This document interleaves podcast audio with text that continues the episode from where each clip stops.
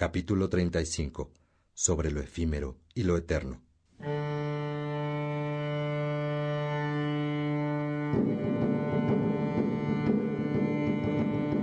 ¿Qué tal, peregrino? ¿Te has acordado de las cosas pasadas? Eso es para alegrarse. No sea motivo de molestia. Anda y sigue conmigo, que siempre habrá noticias que te ayuden a entender la vida. Mira cuánto has recorrido. ¿No es maravilloso? Ven, tengo la radio encendida y Agustín nos va a contar algo más sobre su vida.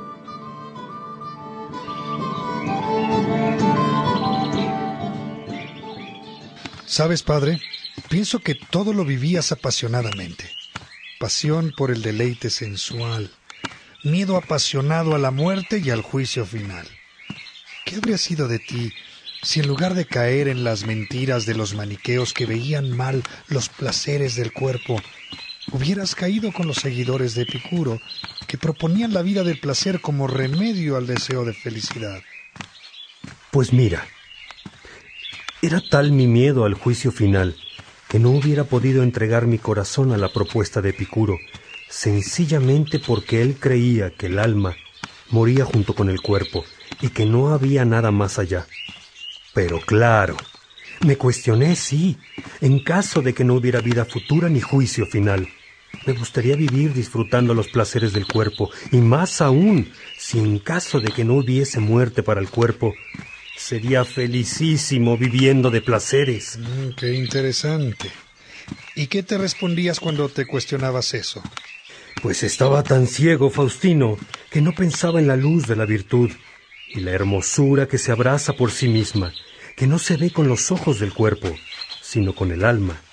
O sea que en esos cuestionamientos y fantasías estaba omitiendo lo valioso del alma, del mundo interior, del cielo en el corazón, y me lanzaba hacia las cosas externas, dependiendo de lo que está fuera de mí mismo para conseguir el placer en lugar de admitir y explorar lo maravilloso que hay dentro y que no está sujeto ni al clima ni al tiempo. Ya entiendo.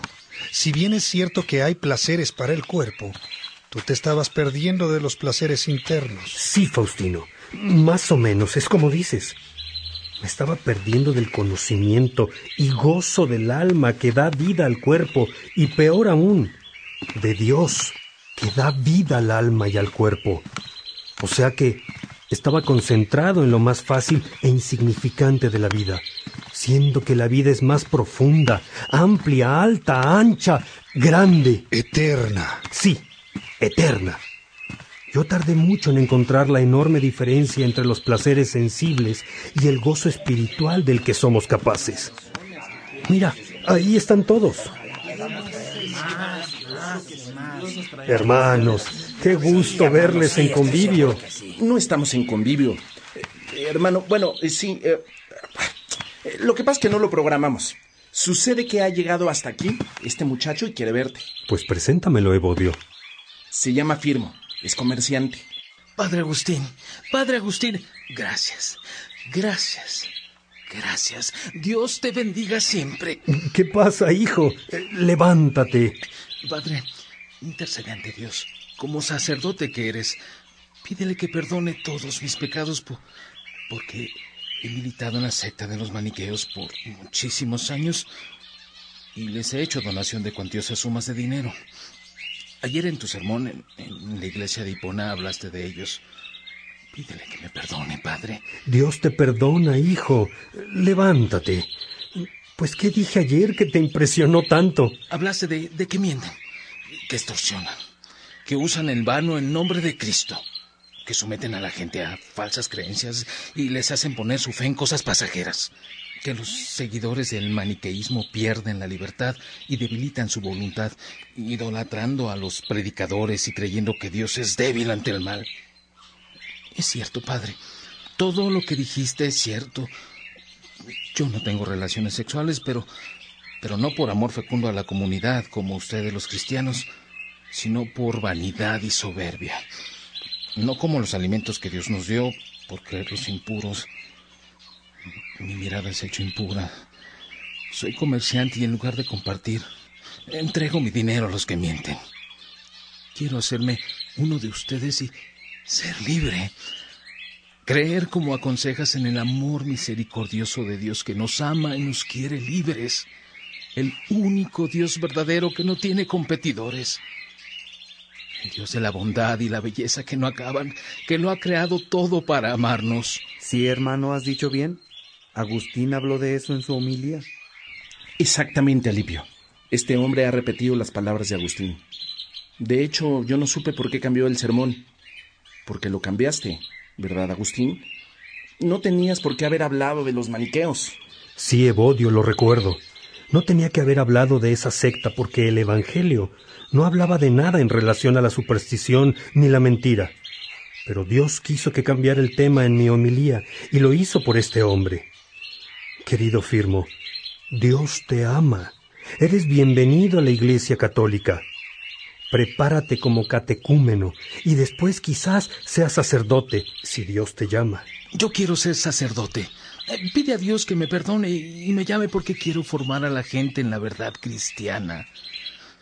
Eh, Estoy horrorizado de la esclavitud y la estrecha conciencia de los maniqueos. ¡Qué alegría, Firmo! Esta mañana es más hermosa todavía. Firmo, yo soy Heraclio, el formador de los postulantes a la vida religiosa y sacerdotal. Si quieres, puedes integrarte. Esta es tu casa. Gracias, Padre Heraclio. Dios te bendiga. Dios los bendiga a todos. Bueno, Firmo, ha sido una dicha conocerte. Sigo mi camino. Vamos, Faustino. Gracias, hermanos, por recibir a Firmo. Gracias, gracias, hermano. Ve con Dios. Bendito Dios. Ve con Dios. ¿A dónde vamos, padre? A la oficina donde ejerzo forzadamente el trabajo de juez. ¿Y por qué forzadamente? Porque no me gusta que el ser obispo y pastor de la iglesia me obligue a cumplir el oficio de juez. Si en un caso tengo que atender a dos rivales que son mis amigos, pierdo alguno de ellos. Solo cuando no son mis amigos puedo ganar alguno. De estos pleitos lo único que me gusta, más que sancionar, es educar. Aprovecho para predicarles el Evangelio y trato de llevarles al camino de la reconciliación, pero a veces no se puede. Y cuando quedan como enemigos, me duele mucho. ¿Y hoy qué casos vas a atender? Ya veremos. Siempre hay asuntos nuevos. Buenos días, Padre. Buenos días, hijo. Vamos a la oficina de juez. Suban. Buenos días, Faustino. Buenos días, hermano.